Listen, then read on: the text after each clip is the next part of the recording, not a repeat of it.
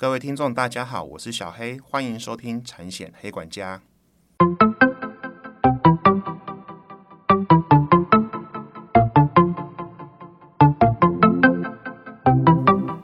产险黑管家可以通过通通过上架收听，不管你是 iOS 系统或是 Android 系统，请搜寻产险黑管家。另外，小黑有 FB 的粉丝专业哦，也是一样，搜寻产险黑管家可以找到我。如果你有想要听的议题或者一些产险疑问，都可以透过 FB 粉专私讯我哦。Hello Hello，各位听众大家好，我是小黑，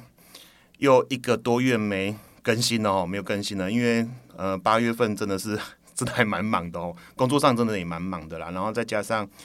呃在准备要入学的一些事情嘛，现在知道回去念书啊，就是。哦，还要准备一些就是体检呐，一些有的没有的程序啊。不过那天拿到学生证还蛮开心的。我现在去什么地方都会有学生学生证可以打折哦。我如果去看棒球、看电影哦，好像学生证都可以打折。不管你几岁，反正你有学生证，所以那天拿到学生证蛮开心的。那也不知道大家这一个多月来过得怎么样？应该是过得还不错吧。那今天呢，呃，节目我很荣幸邀请到，就是我之前在前几集有讲哦，因为其实我们在学习财务保险，或者是读一些财务保险的条款，不管是各险种，车险也好，火险也好，雇主公共也好，我们可能都会有一些条款上解读的一些盲点，再加上，哎，这个是怎么运用到理赔实务上？小黑这个节目从二零二一年开播以来，我就不断用我自己亲身处理过的理赔实务跟经验来告诉你，哎，这个条款它这样子写，那在理赔实务上大概会发生什么样的情形，会有什么样的效应跟效用？那理赔的时候该注意什么事情，或者在帮客户承保的时候该注意什么事情？所以呢，呃，今天就很荣幸有请到呃小黑在前公司一个很好的兄弟骂吉哈。那很容易请，很荣幸请请到他来跟我来呃做类似访谈性的节目。那我们就来欢迎呃我们的俊宏大哥，俊宏大哥跟各各位听众问声好。嗨，各位听众大家好，呃，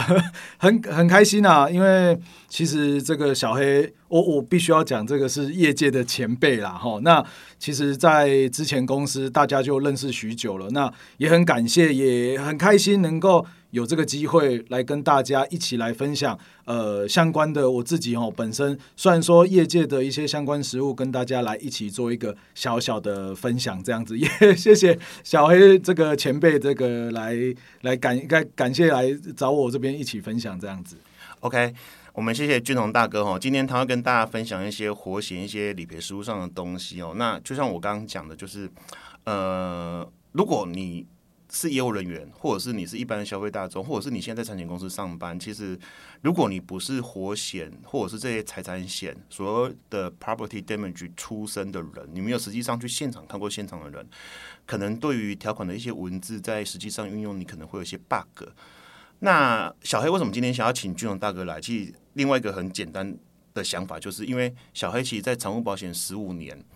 呃，几乎各险种都处理过，哦，尤其是呃车险啊、健康伤害、旅平哦、旅游不便，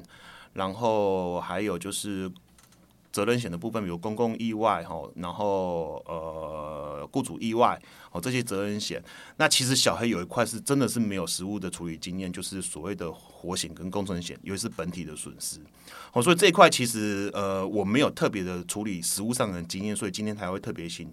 俊宏大哥来跟大家做分享，跟大家做分享。那呃，俊宏大哥，你要不要跟大家大家简介一下自己的学经历啊？学历应该不用了，我们好像离学校蛮远哈。对对对对对，那就跟大家解释，加大家介绍一下自己的经历，然后一些理赔经验，然后还有现在手头上有什么样的专业证照。好，那跟大家分享一下。那首先小弟先自我介绍了哈，那大家叫我俊宏就好。那我其实之前。我在产险的理赔实务算起来，应该也大概是十个年头。其实，在以理赔实务圈里面，在这个这这个圈子里面，小弟不敢说自己资深啊，但还算是实务经验上还算是颇有一个大家所经历过，可能知道基本的一些概念。那一开始我是在车险理赔，那后来我到了我不这个前东家哦，前东家那去专门去处理相关的责任险、火险，还有所谓的工程险。那刚刚就如同我们那个小小黑前辈讲的，其实小弟刚好有幸哦，可以在工程跟火险的这个呃，我们叫做 P D 的这个损失的部分啊，来做一个当做这个查勘，好，也有很多相关的事务。那目前小弟就职于这个德利恒保险公证人，那目前也就是主力是在看所谓的这个工程险以及火险的一个相关案件啊。那也很开心哈，因为现在目前公证人，我们所谓的一般保险公证人哈，那基本上就是所谓的这个保险辅助人。那小弟很荣幸，因为呃，公证人这一章，其实在国家的专技考试上面其实是有的，所以小弟很开心，那也很努力啦，哈，也是透过了自己实务上的经验，然后花了时间去阅读相关的一些书籍，那很开心，在今年哈，好不容易哦，就是有考上这一个所谓的公证人的执照，那当然啦。其实，在公证人这张执照到底有没有？那你要不要去操作理赔实务上面？其实影响大不大？我倒觉得我们所谓的师出有名，然后，所以我会觉得说，至少有个证照。今天你今天出去做一些现场的查勘，或者是在跟他讲解一些理赔的相关事宜的时候，都会比较有一点说服力啦。所以，呃，目前这个状况来讲的话，就是很开心。那希望我今天接下来跟大家分享的，都可以让各位有一个实质上的一个帮助。这样子。好，我们谢谢俊宏哦。那他真的谦虚了啦。呃，呃，小黑今年也是去考保呃财产保险代理人嘛，对啊，所以他刚刚没有讲到他公证人，他 他考榜首啊，哦，我代理人只有考榜眼而已。不过我会觉得啦，其实一方面国家证照其实对于你专业上的肯定之外，其实以我小黑个人的，因为如果有再 follow 我的人，也知道说我准备也再回去念书，就我觉得学习，因为是长，你连产物保险。界，我觉得学习是终身的事情啊，是。就很像我最近的工作，在处理一些比较新兴险种的风险转嫁，大型企业新兴险种的转的的风险转嫁，好像自然保险，我觉得就是你你风险会日新月月异啦，那你旧有的风险管理方式，有时候可能要做一些改变，那保险只是风险管理方式的其中一环而已，所以我会觉得产物保险。的人，你如果是在产物保险界工作的人，或你对这块有兴趣的人，本来就是要做一个终身学习，是证照都只是一个阶段而已，都是一个阶段而已啦。OK，那你刚刚提到公证人吼，如果以保险法规定啊，公证人其实好像保险人跟被保险人都可以去做委托嘛，去做呃保险标的物资查勘、鉴定估价，或者是。赔款的理算嘛，是那在实物上啊，到底是保险人，就是所谓的保险公司找你们比较多，还是有没有被被保险人找过，也是请公证公司处理的，然后要跟保险公司 PK 的，有没有类似这种状况？其实因为现在哈，以整个业界的实物状况来讲，当然以保险公证人来说，我们极大多数都还是会接受所谓的产险，也就是保险公司受委托了，那来去做一些现场的查勘跟处理。但实物上来讲，我们常常在这个理赔，我们出去看案子的时候，那常常会遇到被保险人可能跟我们说：“诶，啊，你们都是保险公司委托的，那你是不是在实物上面？你诶，我我我我我讲一句实在一点的，也刚刚公，诶，那你是不是只会偏颇保险公司？那其实站在我们的立场来讲，我们并不会去说有谁委托，所以我们偏向谁。”而是我们站在所谓的保单的条款，还有双方他投保的原意，那依照这一个逻辑上面，因为其实公证人我们都有所谓的行为准则，我们也有我们理算的依据，我们说的任何一分话，任任何一份证据，都是要经过可可可可考核、可验证的。那所以这个部分，我们比较，我们都会跟被保险人说，那其实你不用担心，对我们来讲，其实赔多赔少不是重点。是要符合双方这一个条款的约定，这才是我们在这边存在的意义。那刚刚有提到，就是除了我们的那个保险公司委托，实际上有没有被保险人来委托？我们其实以这一阵子，我们其实有接到了哈，有一些大型火灾，有一些其实他并不是被保险人，但是他有呃可能在口耳相传吧，就是我们之前处理到可能认识一些厂商，那他们有去推荐跟客人说啊，你发生火灾了，但你是被垒烧的。那我们可能去推荐说，那我们有接到我这个遭到雷烧的住户来跟我们委托我们说，我们去帮他计算我们今天受损的物品。那所以在市面上，我们所谓的被保险人委托，其实这个市场是存在的。当然，大家会觉得说，诶，那你们的费用 charge 会不会很高什么的？但其实我觉得，我公证人的一个想法其实很单纯，我今天我呃，您接受您的委托，我就按照我实际的处理经验，我去做清点啊，现场的查勘啊，去帮你还原你真正的损失是多少。那以例以以我前一阵子接的案件来讲，就是你被垒烧了，我去帮你计算你的损失，然后让你有办法，例如说你后面要去做诉讼，或者是说要去跟。这个起火户去做球场的时候，你有依据？那这个依据是什么？我找了所谓的公证人、第三公证单位来帮我认可我这些损失金额。那我接下来我对于这样的损失金额去做球场，我就会处于比较一个有利的状态。所以实物上，不管是保险公司或被保险人，甚至是自己有发生类似的相关事故，需要我们这边去做协助的，我们这边其实都有去接触过这样子。哦，了解了解，谢谢俊宏大哥的补充哦。所以真的也有被保险人找公证公司，对，没错，其实是有的。所以 应该是这么讲啦。如果呃，如果以保险学的概念来讲，哈，资讯不对称嘛，对不对？没错。那发生资讯不对称，也不是只有发生呃在承保前的一些核保资讯，有可能是发生了保险事故之后的一些情形。所谓的我个人认知的资讯不对称，有可能是可能呃呃被保险人就是受损害的人，他可能不知道他的东西怎么怎么去提出赔偿请求，怎么去做理算。是对。那如果有个公证人来协助他们去做专业的呃见解或专业的理算，我倒觉得也也真的也不错啦。是因为保险公司有他那边的算法嘛，可是他也要你提供一些相关的单据跟理算嘛。是在你等一下讲一些小故事，应该有办法提供给大家。对对对对对对对。哦，还是说一般社会大众还。还是遇到这种情形，尤其是一般中小企业也好，哦，大型企业他们应该自己会有法务部门去处理一些事，反正都有可能，我觉得都可以去委托公证公司来做处理，那是没问题的。是，因为保险法就是 第十条就写的很明确嘛，他也没有说只有保险的人找，是啊，对啊，没错，对啊，所以这个 OK 哦。那我们就切入今天的主题哦，今天就是想要跟大家聊聊一些活险理赔的一些重要的概念哦。那今天呃，我会觉得在这个区块。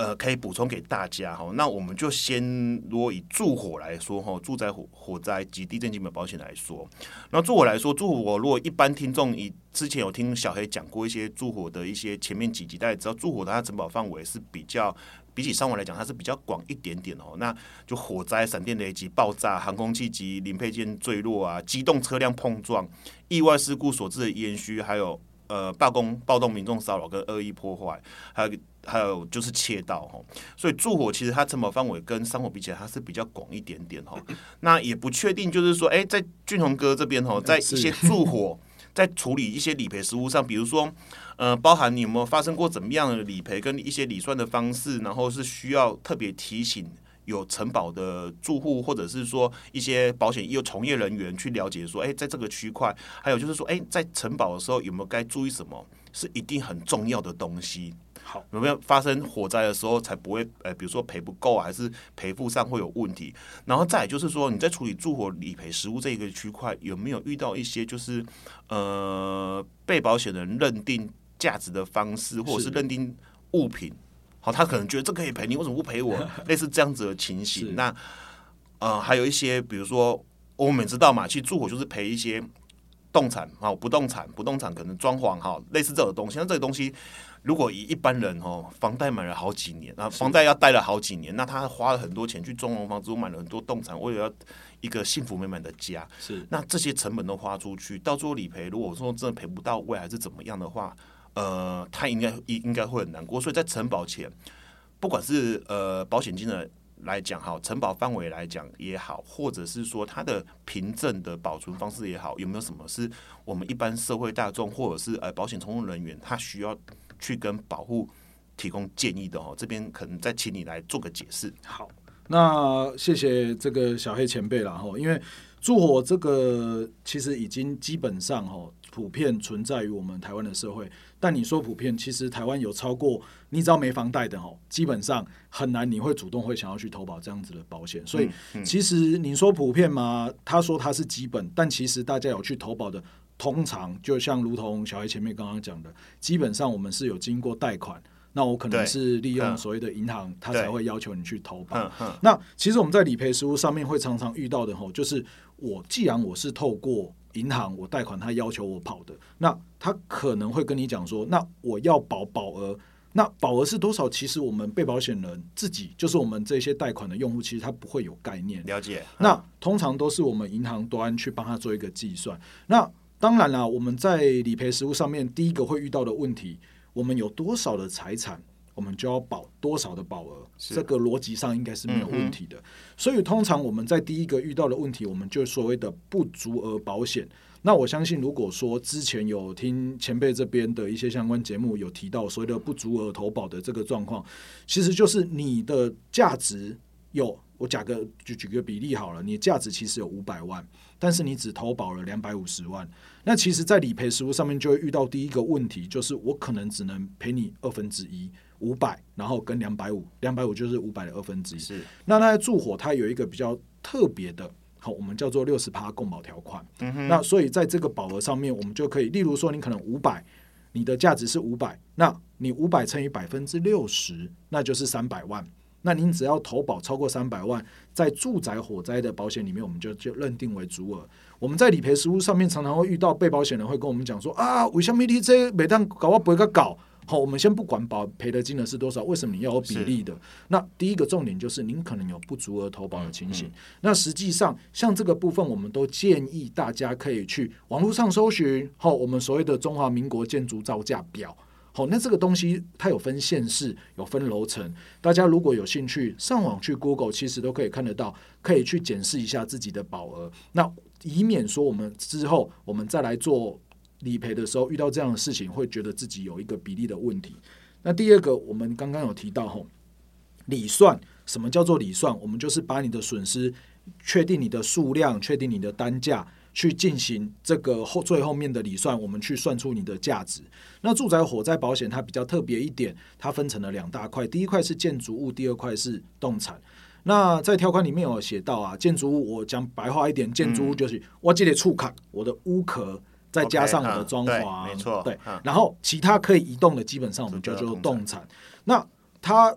建筑物的部分，它是以所谓的重置金额。那什么是重置金额？就是你在限时现地艺术的公里派起，你现在要重新去做维修的时候，那它所需要修复的一个金额。那重点是它不扣除折旧。什么是折旧？其实我们在理赔实务上面常常会遇到一个最大的问题，其实就是折旧啊。是大家会吵，因为大家会认为说，我只要不发生这件事情，我的东西就不会坏，我可以继续用。你凭什么可以去做折旧这一件事情？但折旧这个概念，我们取自于我举个例来讲好了。大家手边现在大家呃，尤其是最近可能相关的那个新的手机又要上了。嗯哼，我的 iPhone 或者是车子，其实我一拿到。其实它就有折价，什么折价？就是因为它不是全新的嘛。嗯哼。啊，你使用了一阵子，它的价值会慢慢的降低。其实这降低的金额，我们就叫做折旧。那为什么大家在事故发生的时候，大家没有办法接受？因为大家的认知就是，我还可以用啊。你它坏掉，你就是要赔我一只全新的。但大家其实。忽略掉一点，就是假设我今天没有发生这个事故，我现在这一台类似手机，我在拿去二手市场行情拍卖的时候，它不可能会是新的。嗯哼，所以折旧就是这样子产生的。所以也要提醒大家，其实折旧这件事情啊，我觉得，呃，虽然说理赔实务上面常常遇到，我们也会跟客人解释啦。那那基本上大部分大家可以接受。那我们也是希望说，在折旧这一块，大家可以去尝试看看，甚至我们曾经遇到法院的判例，其实折旧这部。分都会是成立的，是，所以这个部分也是常常我们遇到的一个问题。那接下来我提到的，我们要怎么样去知道你这一些动产或者是你取得这个建筑相关的年份，你证据要怎么保存？你证据要怎么保存？呃，我举个例来讲好了。前一阵子我们在理赔实务上面清点的时候，发现一个问题，就是其实有一些女孩子嘛，就女生她会有很多名贵的包包，对对对，很多我大家可能什么 LV 啊、GUCCI 啊，不好意思啊，可能那个小弟我不太清楚，就是精品界的这一个状况。那所以我们在看到这一些损失包包的时候，其实第一个我们会判断的是，我们厂牌我们外观看得到，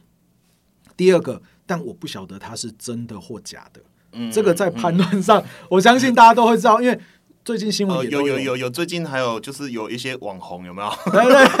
对，然后就有有另外一个网红就在说，哎、你那个、啊、就是你就是 A 级货，你就不是真的，然后他就对、啊，就好像有这种纠纷。不过这种东西哦，就像像我跟俊宏大哥，我我这边也也稍微岔开话题一下，我跟俊宏大哥也都有在打棒垒球。对对对，哦，那我们在看女生这些名贵包包，就很像女生在看我们那些棒球手套一样，啊 看起来都一样啊，为什么会这么贵？没错 对，就是这种逻辑，就是价值的认定会因为持有者。然后去认定，然后而且可能都会过于高估，对因为这是我用过的东西，没错为什么你可以被你被你用所谓的逻辑折旧计算到那么廉价，就会有这种情形啊、是是是所以所以像这样子来讲的话，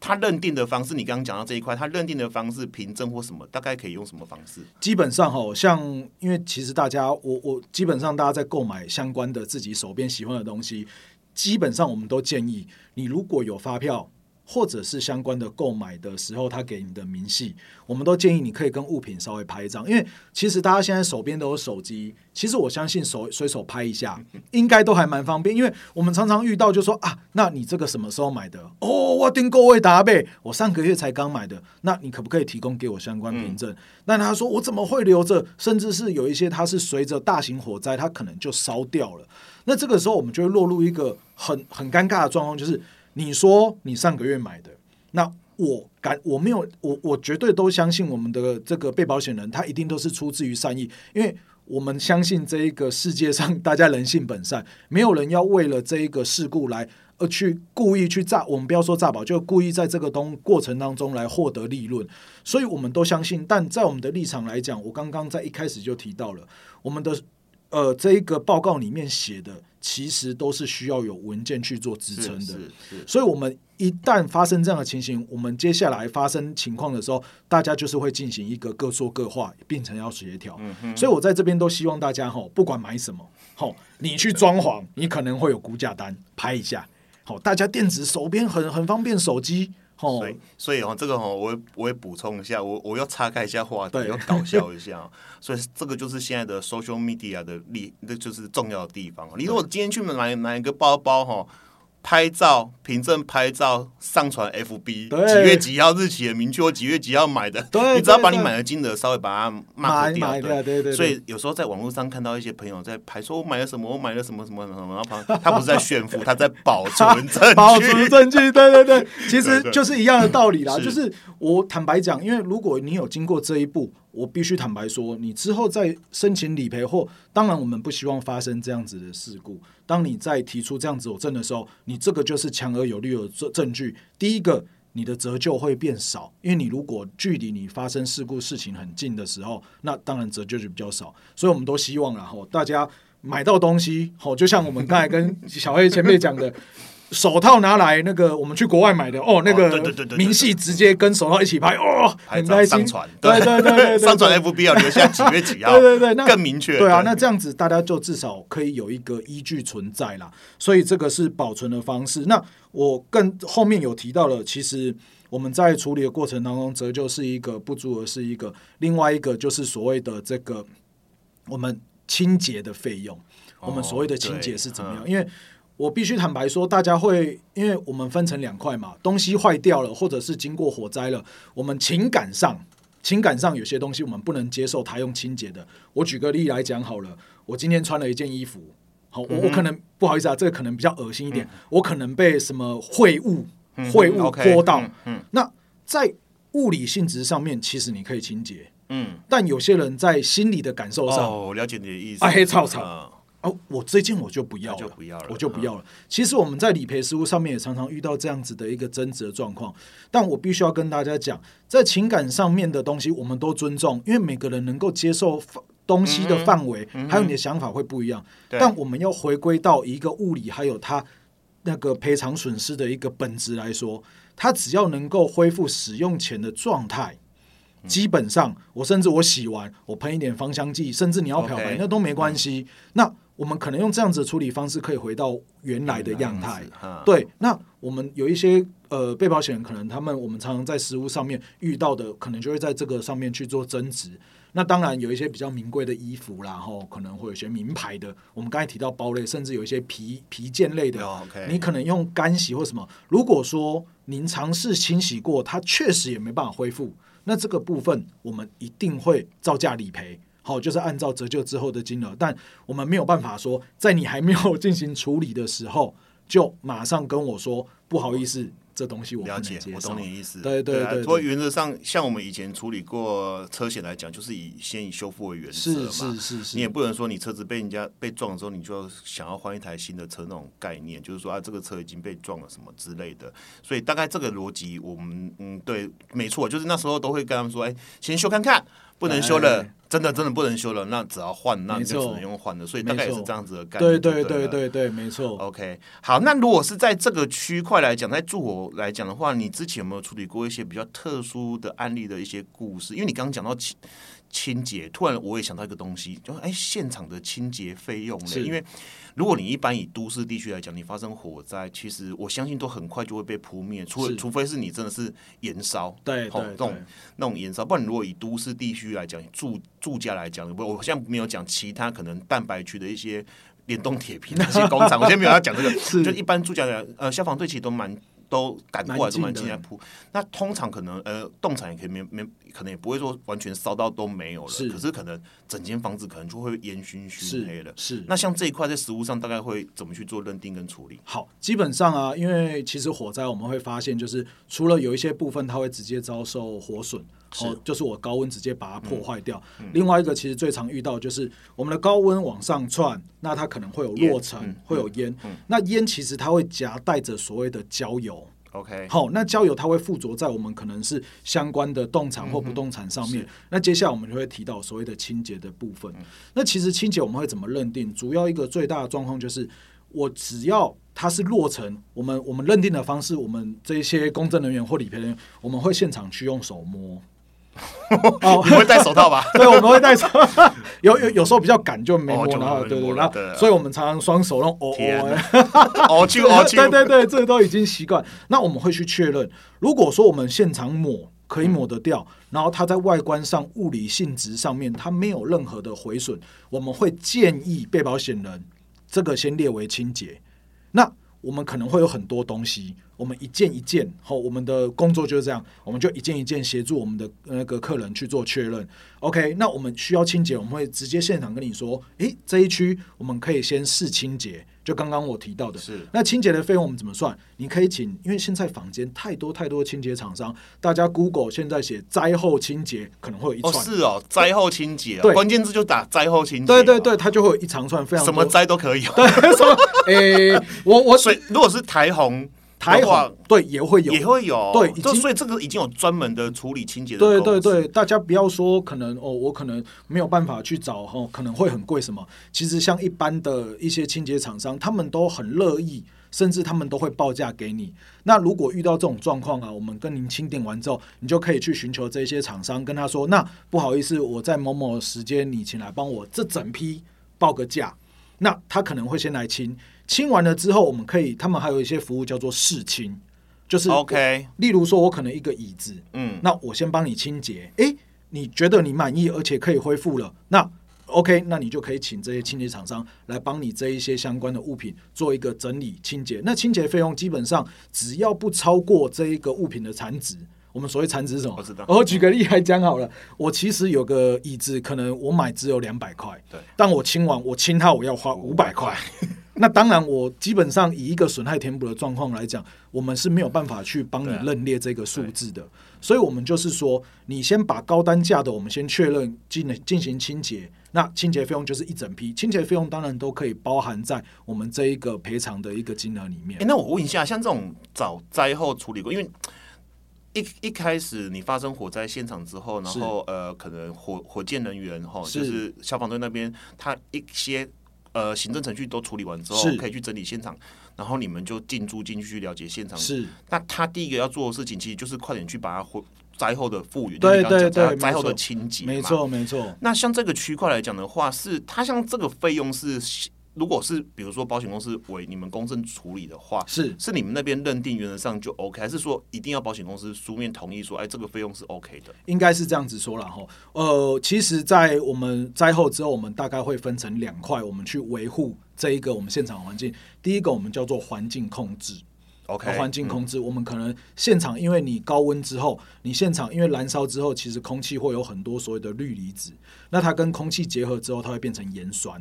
你现场只要有金属制品，它会去侵蚀，它会盐酸会去侵蚀你的金属制品，所以可能会有锈斑。那这个东西，因为你湿度又高，所以基本上第一个部分我们叫做环控，环控我们就是去控制它现场的环境，让它不要继续恶化。可能现场我们会有大型的所谓的除湿。或者是现场的所谓的这个呃，我们把没有受到污染的先隔开。好，那这个部分是属于商火，我们比较常用到的，我们商业火险住火比较少。那这个费用我们会怎么认定？其实是在保险实务上面，我们叫做防止损害扩大。其实这个费用啊，基本上在保单的这个赔付范围里面，基本上都应该要做支付的，这是第一块。那接下来我们提到的就是所谓的清洁或者是残余物处理这一块。那在助火的这个实物上面，你在清洁的费用，基本上只要你是符合经济效益的。那我们不要去做做一些没有经济效益，例如说，我今天可能哦，我二楼哦，独栋透天，我二楼坏掉了，啊，我请一堆人，然后我在一楼这边清洁，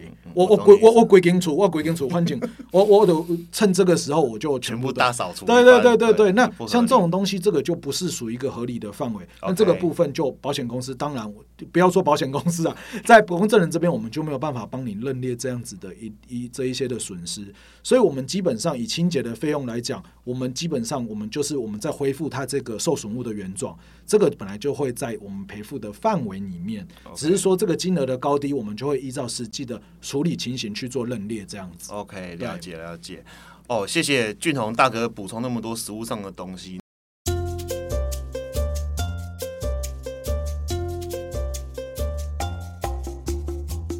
如果以住火来说，有没有什么特别些小故事啊，可以跟大家分享？你觉得比较 比较对你刻骨铭心的，或者是说，哎、我们住火有一块就是窃盗，是哦，窃盗没有没有住火不是只有发生火灾能赔哦，它有一些列举的承保范围哦。今天没有要讨论住火的条款，只是金用理赔实务来跟大家切哦。是像窃盗的案子，说实在话，小黑没处理过窃盗的案子哦。那像这个区块有没有一些特别的小故事跟该注意的事项可以分享给大家？好，那在这边跟大家分享一下，然后因为窃盗其实以前处理过不少了，哈，那基本上也不晓得是不是因为现在大家生活比较苦一些，哈，那窃盗的案件其实都有持续的在做发生，然后那其实，在保单的这个部分，窃盗跟大家分享，之前有一个在中部的一个我们，因为他刚好在田边。好，在彰化那边它田边红色诶、其实它不是哦，它就田边有一整排的我们所谓的联动透天。，OK 嗯 OK，那他自己前面就会有一个小车库嘛，对，然后后门后门其实就是田。啊，对 对嗯那某一天呢，那就是被撬开了，然后窃贼就进去了正门被撬开吗？后门。因为像我们独栋透天哦，它可能会有前后门，对啊，表哥是餐厅呀，就是我们的田边。那可能窃贼哦，可能最近可能大家也是那个景气不好，嗯所以大家想啊，反正在田边，而且感觉上好像没有监视器，那我们就进去偷。那被偷了之后呢，被保险人其实刚好哦，我们的客户他其实刚好那一天不在家，因为他人出国，然后是回国之后才发现。那发现之后，哦，我赶赶快，我我他根本不晓得他自己有保险这一个问，这这可以去申请，因为其实就像刚刚小黑前辈讲的，我们在助火这个时候，大家就说啊，我要火灾对。才可以赔付，但其实大家没有意识到，其实窃盗这个部分也可以来做申请。所以窃盗这个一发生，第一个我们有一个要件就是你要有毁越门窗，就是说我们可能门窗的部分有可能要被破坏，我们叫做闯空门。那那第二个要件是你一定要报警，，OK，因为我坦白讲，我是一个在事外，我在我是这个事故外的第三人。我要怎么样知道你这个是不是遭窃？第一个可能是所谓的警察、警方的单位；第二个是你可能有被破坏的痕迹。那当然，我们就可以认定，基本上我们可以认定它是一个窃盗事故。那接下来要注意的是什么？其实大家一进去后，小偷会偷什么？值钱的东西。对嗯好，你房子里面有可能值钱什么？钱？嗯，钱币，那很尴尬，因为其实，在保单条款里面，我们的不保的动产，其实条款大家都可以看得到，不管是你的经营财条啊，或者是一些图稿啊、嗯。图例啊，甚至是你的模型，我可可可能有一些人嗯很喜欢收集模型，嗯。那或许知道人会觉得它价值很高，他就把它偷走。像这一些其实都不在我们的城堡范围里面，所以我也是跟大家分享，就是大家这个才不露白啦，哈啊，但是真的被偷的时候，哈，有时候在家里的一些相关的一些经营，这个很尴尬，就是我们只会针对动产的部分。不保的动产我们不会赔，但相关你可能有一些什么高单价的，呃，例如说手机啦、笔电啊、音响音响这一类的对对对，像这一些或电视，嗯甚至可能家里有高贵的脚踏车，哦，脚踏车，对对对，因为现在那种现在大家对山铁很盛行嘛，大家户外凹斗这一些，有一些像那一个案例，就是他脚踏车被偷走了三台，嗯一台要四五万。哦，对，那像这个东西，你就是要列册，重点就是你列册之后，你要跟警方说，我受我到底哪一些被偷。那我们在理赔的时候，我们才会有一个证明说啊，这一些确实是警方认可的项目，那我们就会就这一些去要求我们协协助提供一些相关文件，我们去进行理算。所以基本上的概念，好、窃盗的部分遇到的就很好笑，像我们那个脚踏车到时候怎么，他很好，因为他有在骑车，就像刚刚小 A 前面讲，他有在拍照，哦，哦，他骑出去就会有记录，然后很高兴哦，今天买了什么哦，什么钢管车什么的，对对对，那就有一个记录，我们就可以知道说，啊，你这个确实是你有拥有的。那到最后，我们就是用这样子的方式去认定它的价值，然后最后他达成一个协议的一个金额，然后我们就赔付给他，大概的是这样子。对对对，我觉得蛮有趣的。对啊，所以你看切到这一块，就是我刚刚提到，因为发生的情形其实频率没那么高，可是一发生之后，可能就落入到一般的被保险人、客户也好，觉得，哎啊，我如果住火里面有含切刀啊，我就是新台币被偷了，你就是赔我新台币。一般社会大众的认知都是这样，说，哎、是可是他却落入了不保的动产之一，所以有些很关键的点，可能呃业务人员也好，或者是呃小黑的一些一般听众也好，大概要了解一下，说，哎、实物上大概会发生什么情形。那俊宏大哥，我问一下哦，像你刚刚讲破坏门窗，那破坏门窗那一块是。理赔可以处理吗？哦。他如果是一连串的行为，破坏门窗、破坏什么的，或者是我破坏一个橱柜，因为我要拿里面的一些值钱的东西的时候，你有可能里面的新台币不会赔，按、对。外面这些装潢被破坏掉的嘞。像这一些啊，因为它是一个一连串的行为啦，基本上你只要被破坏的，基因为破坏那个痕迹会很明显，所以基本上像那样子的一个修复的金额，这个也会在承保的范围里面。所以像这个样子的话，我们就会跟我们的客人讲说，那你就把损失，因为你一定要叫人来修嘛。阿力红淘汰起，你被人家力红扁起呀，你的门窗你势必。你势必就是要再去做一个重置的一个这块部分，所以像这个东西，我们也可以认定这个是你的损失这样子。OK，那如果关于火灾、助火的火灾，有没有一些比较特殊的案例或故事，或者是有看过那种真的很惨的现场？助火来说，呃，刚好啦，小弟前一阵子去看到一个，大家如果我我们不要讲是哪边好了 OK，就是嗯纯分享，然后呃，它是也是一个独栋头天，是在南部的一嗯间独栋头天，它发生的状况是这样，它我们知道那一个案件是冷气起火，但哦冷气起火这一件事情，目前来讲还没有办法证实。好，我们所谓的起火原因。那那一天去看呢、其实蛮特别的，因为他的被保险人的身份呃不太一样。那他可能并不是长居于该地的。我所谓长居于该地，就是、我是被保险人，嗯房子是我的，但我不住在那。我可能提供给我的爸爸妈妈好，大家因为有时候孝顺嘛，我我可能大家有财力之后买了一间房子给爸妈住，这很合理。嗯但实际上他没有居居住在那边。嗯那我在去现场的时候，他爸妈因为年纪大，嗯所以发生火灾的时候，他其实也没有感觉到。嗯那是因为还好他在那个透天二楼的那个楼梯间有装一个那个侦测器。哦侦测哦，所以这个很重要，对这个很重，要。所以我这边也要提醒大家哈，我们理赔是在事故发生之后协助大家进行补偿的一个部分，但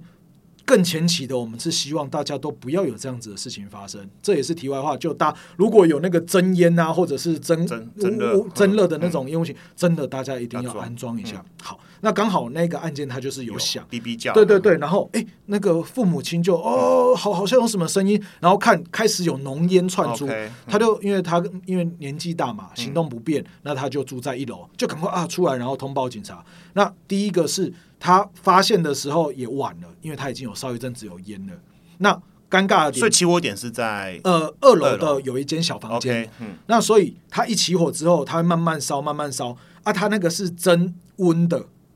它那个嗯增蒸热型，增热型的，嗯所以会变成说它真热型，它是要温度到温度到才有而不是烟。对，所以哈，我们也提醒大家哈，厨房的我们在用蒸蒸热的，嗯其他的地方我们建议都用蒸烟的啦。哈，那这样子会反应会比较灵敏。对嗯，所以它其实确定的时候已经烧一阵子了，然后很不幸的，它还有烧到隔壁的，因为它联动透天它有烧到隔壁。那我后来我进去看的时候，其实二楼非常的惨烈，它已经烧到整个混凝土都已经剥落了，混凝土剥落混落。凝土剥落，以我以我小黑以前看过一些，我真的有去过一些火灾火险现场。如果是瓦西构造的，顶多就是墙壁被熏熏对对对对烟熏到很黑。对对对我还没看过可以看到里面的 钢筋对水泥的。，因为我去的时候，其实说真的，因为你装潢嘛，我们通常都是木做，OK，那它所有的木做装潢都已经碳化了，因为我们高温烧木头会变碳嘛哦对，全部都碳化烤肉就知道。对对对对嗯对，然后它的整块的天花板的混凝土全部掉下来，我已经完全看得到钢筋外露。嗯，所以在我们的研判，它应该是已经延烧一段时间。那对于呃，他当然通报消防队，到消防队他去消扑灭的时候，也大概花了三四十分钟。所以我们一进去看，现场是非常的惨烈。所以在那个案件，我目前还在处理当中哦。其实那个费用就会非常非常的高，那个甚至有可能会破百万。那其实哦，我会尴尬的点就是因为呃，现场也也没办也没办法居住了。那在这边也提醒大家，其实住宅火险有一个额外费用，我们叫做临时住宿费用。其实像这么严重的，基本上我们现场那些老人家他也没有办法在现场继续居住了嗯，所以像这样子，你在外地，所有我们的租屋的费用啊，或者是你有找中介的费用，其实在住宅活险里面都有包含这个这个东西，你只要取得凭证，都可以来一起做申请。这个也提醒大家。那那个案件最后啊，我刚刚提到为什么被保险人身份不一样，就是呃，被保险人他。呃，这个部分就是我我保密啦哈，就是说我我嗯。尽量我们不公开，就是他其实他身份上面他已经给别人收养了，嗯嗯嗯嗯。他买房子是买给他生母跟生父，，OK，嗯。所以其实，在法律上的话，他其实已经不是所谓的那个呃，他已经不是法律的那个儿女的亲属关系了。嗯。所以在这个方面，我们在理赔实务上面就会遇到一个困难，因为我们不管在被保险人定义或在里面的相关动产，都会有一个我们里面我们只赔所谓的被保险人相关的动产跟建筑物，然后又有第三人代位的问题，所以这个东西其实这个是比较特殊的。哦，我大概了解你。对对 对对对对对对，所以我拿这个东西跟大家分享的意思是说，第一个是我们我们我看到这样子很惨烈的状况，其实还有一个最重要问题是，它或许结构有问题的。哦 OK，对，那你结构有问题，你是不是要重建这一件事情也会有问题？因为它只要结构有问题，你可能要重建。它它是四层楼嘛，哎，它是三层楼，然后刚好中间那一对，层刚好中间那一层，所以这个就会涉及到重建结构问题。这个其实是一个我遇到一个我觉得很严重的一个住宅火险那所以又会牵扯到重建的，所以像这种大型的案例啊，当然很少见。所以跟大家分享就是火灾小。大家星星之火可以燎原，嗯所以我们千万不要去忽略说，今天我们发生了这样子的火灾事故，大家都掉以轻心。所以我刚刚提到的吼，就是不管是增烟啊、增热的这一些侦测器，拜托大家都还是要去持续的做一个使用，这样子。对对对，这个真的很重要，谢谢是俊宏哦。嗯那你看我们刚刚光是助火我就讲了 三十分钟了，对对对对对对，所以我们也快速来讲一下山火刚刚是前段班是住宅火险，那山火这边原则上。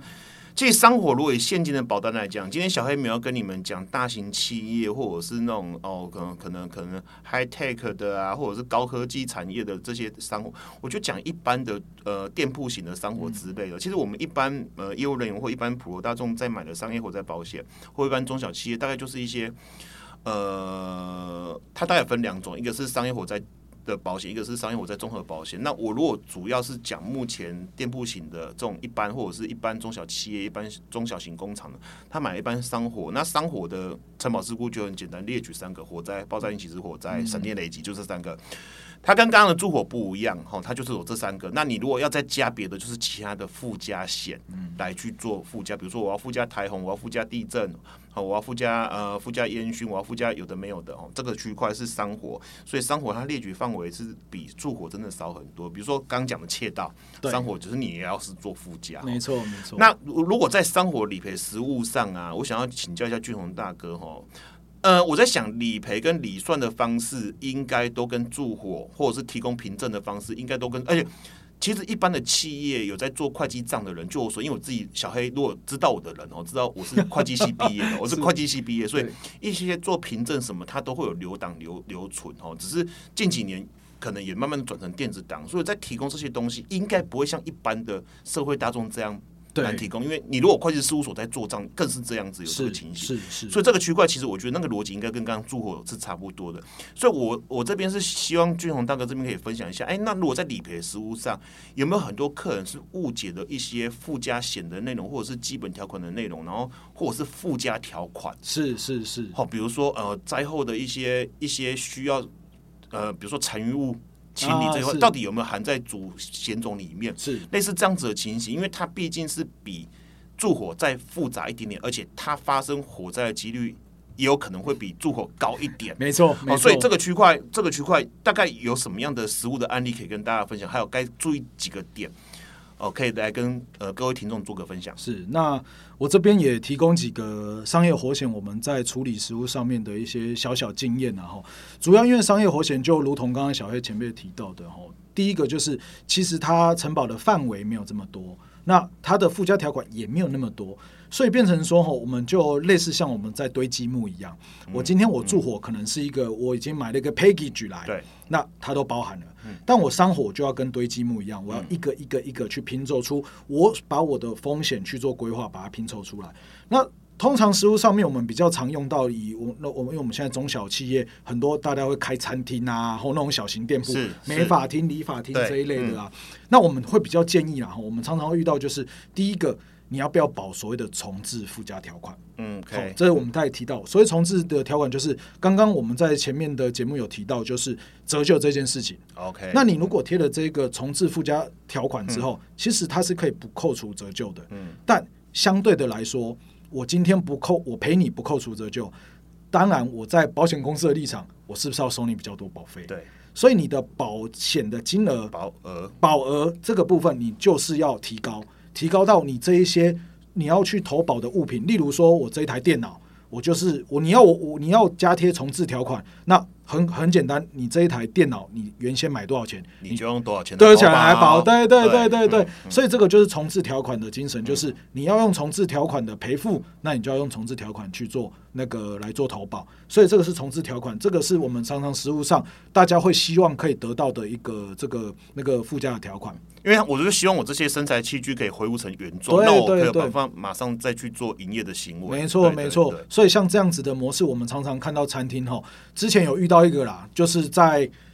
新北市嗯某某海鲜餐厅，嗯哼哼它它其实它是铁皮。，OK，它是铁皮，那铁皮在我们火 火险实物上面来讲，基本上它只要一烧吼，基本上也停不下来。全损了，对对对。对嗯，那好呃，应该是说他当时候投保，当时候业务员帮他规划，他是以重置成本来投保，OK，所以基本上第一个他的保费其实也相对比别人高。那保额也没有不足的状况哦哦。他当时候，所以那位业务员的观念，我相信如果有在听小黑前辈的节目，我觉得那个观念一定会非常好哦，说不定是你的 好粉丝。所以他在投保的时候有对应的保费了，所以我们在重置的时候，他没有问题耶。他没有问题，他就是反正我缴了保费，我保险公司你现场真的全毁了，那我们就是赔你真的你把整个铁皮屋重盖的费用，我们去经过理算哦评估。所以像这样子，大家就是一个，因为其实保险就是一个对价的风险对转嫁。对。那我跟你收取了对价，我就是赔你这样子。实物上这种 case 应该很少见吧？很少大家只是想要便宜，然后保额哎、不用买到那么高，因为一般消费大众他不会知道不足额的概念，他也不知他也会不知道重置成本跟实际现金价值这些相关理赔的概念。对对对所以业务员就真的很重要。没错，所以我才说，其实呃，不管是你今天是刚进入这一个业界的，或者是您有兴趣了解，或者是您自己有在开店的，其实大家都要去了解说，我今天我投保保险，我要去了解它，我才可以去使用它，这样子对自己的风险规划才会是最完整的。OK，那另外一部分我要提到的是，呃，我们刚刚有提到不足额这件事情。OK，那不足额我们可以用什么样子的条款来去帮他做处理呢？因为我们今天小的店家哈，我可能这小吃店呢、我可能美霸社崩啊，卖一些卤肉饭。那其实我的资本额没有那么高，我里面东西也没那么多。那像这种东西，我们就会常遇到可以贴所谓的小额赔款。嗯哼，所以小额赔款是怎么样？它会有一个上限，因为正常来讲，你来我们发生事故的时候，我们会去确认说啊，你这边有没有投足额啊这一类之类。所以所以理赔到现场去，第一个就就是确认你现场的东西到底有没有跟你的保单上面的金额价值有没有一样，没错，没错而，不是第一时间去看你哪边损失嘛。就有可能是第一时间就先看你现场，或者你们可能会先看说，哎、没有损坏的部分，对对然后去。推比例说，哎、这些没有损坏的部分，你你应该在火灾前你应该要有多少的金额？不对对，因为其实哦，当我们第一场看，当然我们会着重了几个部分。第一个，我们要知道事故损失的是哪些，但其实大家很忽略掉后面那一块，是我们也要去确认你没有损失的那一块。为什么？是因为我我刚刚也提到一个很重要的一个观念，就是对价。嗯，你今天你要来投保，你要对你的财产你自己要有所了解，嗯而不是以一个很呃，我们不要讲就是抓一个金额，我可能说啊，我为了要省保费。我可能其实我的店铺我可能花了五百万装潢，当我想啊，不然我保一百万就好了。啊，反正我损失在一百万以内，你保险公司会赔我。其实这观念可能大家要去调整一下。嗯你来保险的时候，对于保险公司来讲，它的要对价就是你这边所有的东西，除非除非你可以明显的列出，说我这一百万是保哪些东西，，OK，那我保险公司我可以认可懂。你的意思。对对对对，那那我就只是赔这些东西。对对对那、你你有烧到别的东西，那我不好意思对对对，但其实，在实物操作上会不太可能因为大家我开一间店，我一定就是我这一间店全部去投保嘛，嗯那变成说会有一个所谓比例的问题。那像这个问题，我们就可以用所谓的小额赔款的部分去帮他做处理。这小额赔款是怎么样？你损失在五百万以下的。那我们就是用你实际损失的部分去帮你赔，我们就没有所谓的低保比例的分摊。嗯那像这样子的附加条款，对于开店铺的人来讲，它比较轻松；对于理赔人员还有公证人也轻松。啊为什么？啊我不需要去确认你到底没有损失的到底是多少。对，就是这会是个 win-win 的局面啊。对对唯一对这件事情唯一可能关键点就在 underwriter，就在核保了。对对对对 给不给你贴？没错对，没错就是这样子。所以就是说，其实像一般的店铺啊，我们都还是会建议啦哈。我们有处理过很多那种小餐厅啊，我们都跟他讲说啊，你这个。它它它钢筋混凝土，像这样子的一个监护等级，基本上我觉得，在一个小型企业来讲，就要看核保这边或业务同仁怎么样去帮你做规划。像这样子的小额，然后第三个我们很常遇到的，我们叫做残余物处理。OK，对哦，残余物处理真的是我们蛮痛苦的一点，就是我们通常我们的想象是说啊，我这边店铺反正我就会把我的东西，但大家都忽略掉的一个点是，我今天发生火灾事故之后，其实它是需要有人或者是时间去把你那些坏掉的东西清理掉。，对那大家会说啊，我这边要拆，我这边要清，我会有费用啊。但是在商火，它的这个状况是这样子：商火我是保你的物品重新恢复的这个品相，但你要怎么样拆，怎么样去清理掉，其实这个费用是要额外再增加的。嗯你要去再额外投保的。嗯那所以像这个部分，我们常常会遇到说啊，我可能食材坏掉了，嗯哦，被直接被火烧到了，嗯然后我要清，那变成说我可能现在可能大台北一车专业的废弃物一车可能要一万五、一万八，嗯那这个都是费用。那你如果没有加保所谓的残余物清除条款的话，基本上这个费用就没有办法列在里面。就都是被保险人自己要去处理。对，所以这个所以我觉得这个 bug 就是跟住火是有点不太不太一样的，所以这个真的要特别提醒一下，就是呃业务人员也好，或者是一般有在开店的老板们也好，这个很重要，就是财务清理附加条款，因为其实商火就是这样，它就会有很它有一些附加险，然后很多附加条款，那有些附加条款对保被保险人其实是对客户跟被保险人是有利的，有些可能是先说的，是那我觉得业务人员在这个区块真的就要去了解说，哎，它的营业属性是什么，适合再贴什么样的附加条款给他。对，那你怎么去来跟呃核保去那边做争争取？是哦，然后客人自己的损害防阻概念好不好？对我觉得这个也很重要。没错，没。错。所以啊，其实我们刚刚就如同小黑前辈讲的，事前的风险规划，会优于之后我们再理赔大家这边争吵了，因为其实你如果前端我们规划的好，后端其实让被保险人哈，我们把真正的需求或者是实际状况跟客人做说明之后，我们后端在理赔的时候，如果你有加这些条款，其实说真的，不止客人开心。哦，他的受损的部分我还可以受到弥补。那对于理赔人员或者是公证人员，我们在处理赔案也可以给客人这边比较好的一个服务。他们会觉得，哎，没错，这些大家都跟我讲过，所以我也大概有个概念，我可以怎么样去做一个理解。那另外一个部分要跟大家提的就是，